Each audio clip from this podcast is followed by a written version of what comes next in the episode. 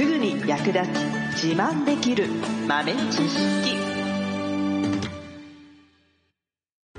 この番組は2006年バリスタチャンピオンのみえちょとコーヒー勉強中いくちゃんがいつものコーヒーがさらに美味しくなる話をしています。この番組を聞けばちょっと自慢できるコーヒー雑学やすぐに役立つ最新トレンド情報がわかりますラジオトークで毎週火曜日お昼の12時からゆるっとお昼休み。木曜日の夜10時10分からはカフェ好き女子の夜会をライブ配信しています。美味しいコーヒーの入れ方など皆様のご質問にもお答えしますのでぜひ欠かさず遊びに来てくださいね。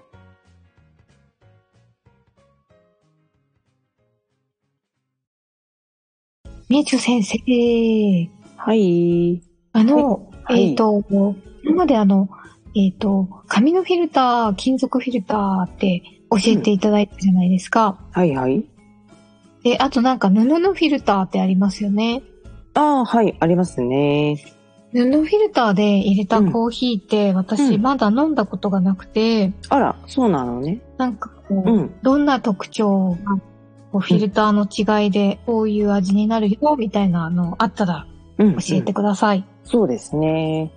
まあ、ネルドリップとかはよくね、有名というか、よく聞くワードではあると思うんですけれども、まあ、このネルドリップのネルって、ネルシャツとか、ああいうネルですね。はい。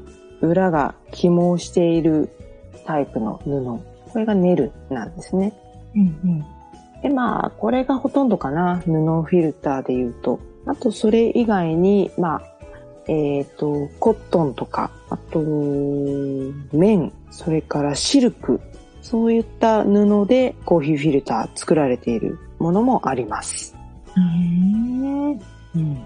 まあ、一番ね、メジャーな、えっ、と、ネルフィルターで言うと、まあ、もともとペーパーフィルターの原型なので、まあ、系統としてはペーパーフィルターに近いんですけれども、若干やっぱりオイルを通したり、微粉を通したりする率は少し上がりますね。うん。うん。なので、まあ、その分少し粗挽きに、コーヒーをね、粗挽きにして、えー使うことが多いです。おー。うん。よく聞きません。粗挽きネルドリップみたいな、ちょっと何、キャッチコピー的な聞いたことある？はいはい。うん。うんうん。そう。なので、粗挽きにして、お豆、その分たっぷり使って贅沢に入れました、みたいな感じのイメージかな。うーん。うん。まあネルフィルターは、新品のものを買うと、まあ、お洋服と一緒で、糊付けされてるんですよね。へえ。うんなので、いきなりは使えないんですよ。必ず、まあ、ね、タオルとか買った時と一緒で、一回やっぱり水で洗って、糊を落として、それから使わないと、水弾いちゃって全然コーヒー入らない。へえ、そうなんだ。そう。で、それと、なおかつ布臭いとか、あとその糊の匂いとかね、そういったのもあるので、ケミカルな味になっちゃうので、うんうんうん。だから必ず使う前に、煮沸ですね。お湯でぐつぐつ煮て、えー、海苔を落としてあげます。で、まあそれから実際に使い始めるっていう感じなんですけれども、でもまあ、布はそうですね、あの、櫓みたいな骨組みというか、布を支える、まあその土台ですね。はい。それが別で必要になってきますね。ああ、そっか。布だけだったら。うん。へなへなへなってなっちゃうからね。うんうんうんうん。で、まあ、それを、まあ、櫓みたいな形のものもあるし、あと、あの、輪っか、なんていうのかな、あの、金魚すくいのさ、ポイっていうんだっけ、あれ。紙が貼ってあるやつ。はいはいはい。あれみたいな形の取っ手がついて、輪っかがついてて、はい。でその輪っかに布フィルターを固定すると。うんうんうん。で、手で持ちながら入れるタイプのネルフィルターもありますね。へえ。で、えっ、と、まあ、結構それが多いかな。手で持つタイプのやつ。そうなんですね。うんうん。結構多いですね。あとは、でその櫓に、あの、布をセットして入れるタイプのやつは、結構ね、もう帽子みたいにでっかいやつもあります。えー、帽子？そう、もうそれこそ10杯、20杯、もっとかな？もう大量に入れられるような布フィルターありますね。まあ、これはまあ業務用ですけどね。でもこればっかりはね、ペーパーには絶対に真似できないですからね。あやっぱり布だからこその、そのお豆とお湯を大量に投入しても耐えられるっていうね、丈夫さ。これはやっぱり布の一番の特徴ですよね。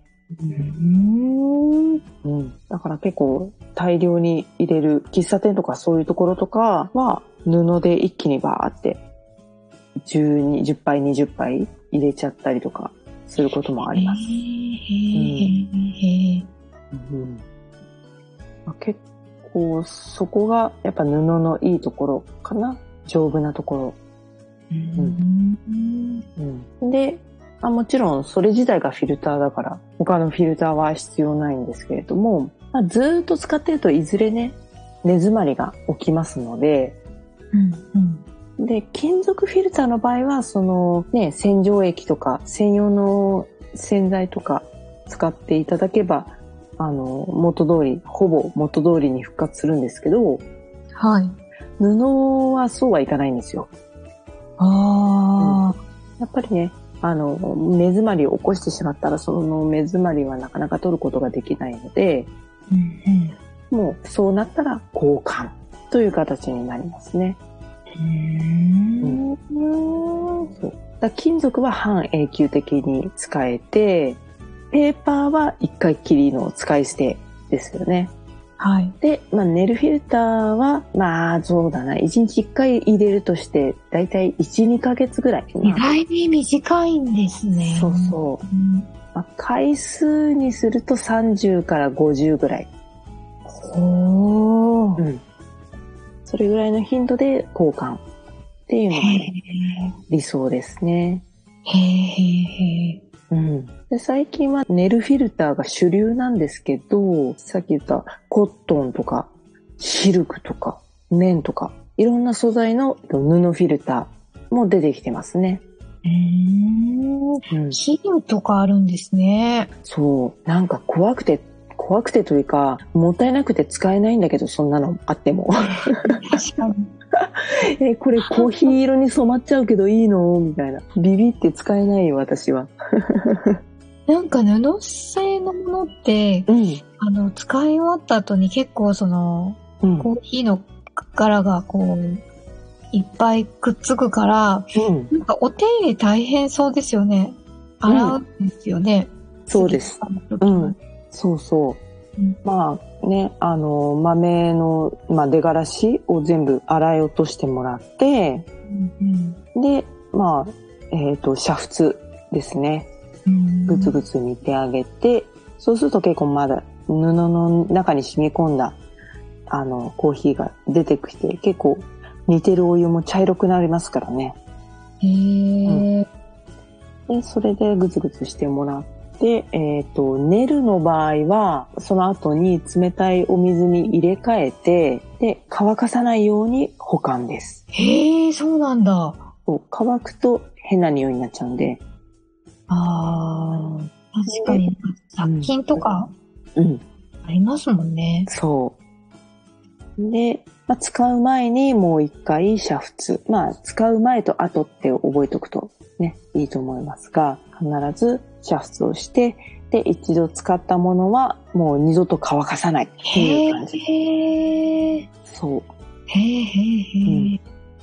ただ他の素材、えーコットンとかそういったものは乾かします。そうなんですね。うん。洗って、まあ、煮沸して乾かすと。使う前にもう一回湿らせて、で、そこから使い始めると。うん。まあ、布の素材によってね、そこだけちょっと若干違いはありますけど、まあ、使用前後に煮沸っていうのは覚えておいた方がいいかなと思います。手間がかかるんですね。そうですね。この布フィルターは結構熱烈なファンが多いんですよね。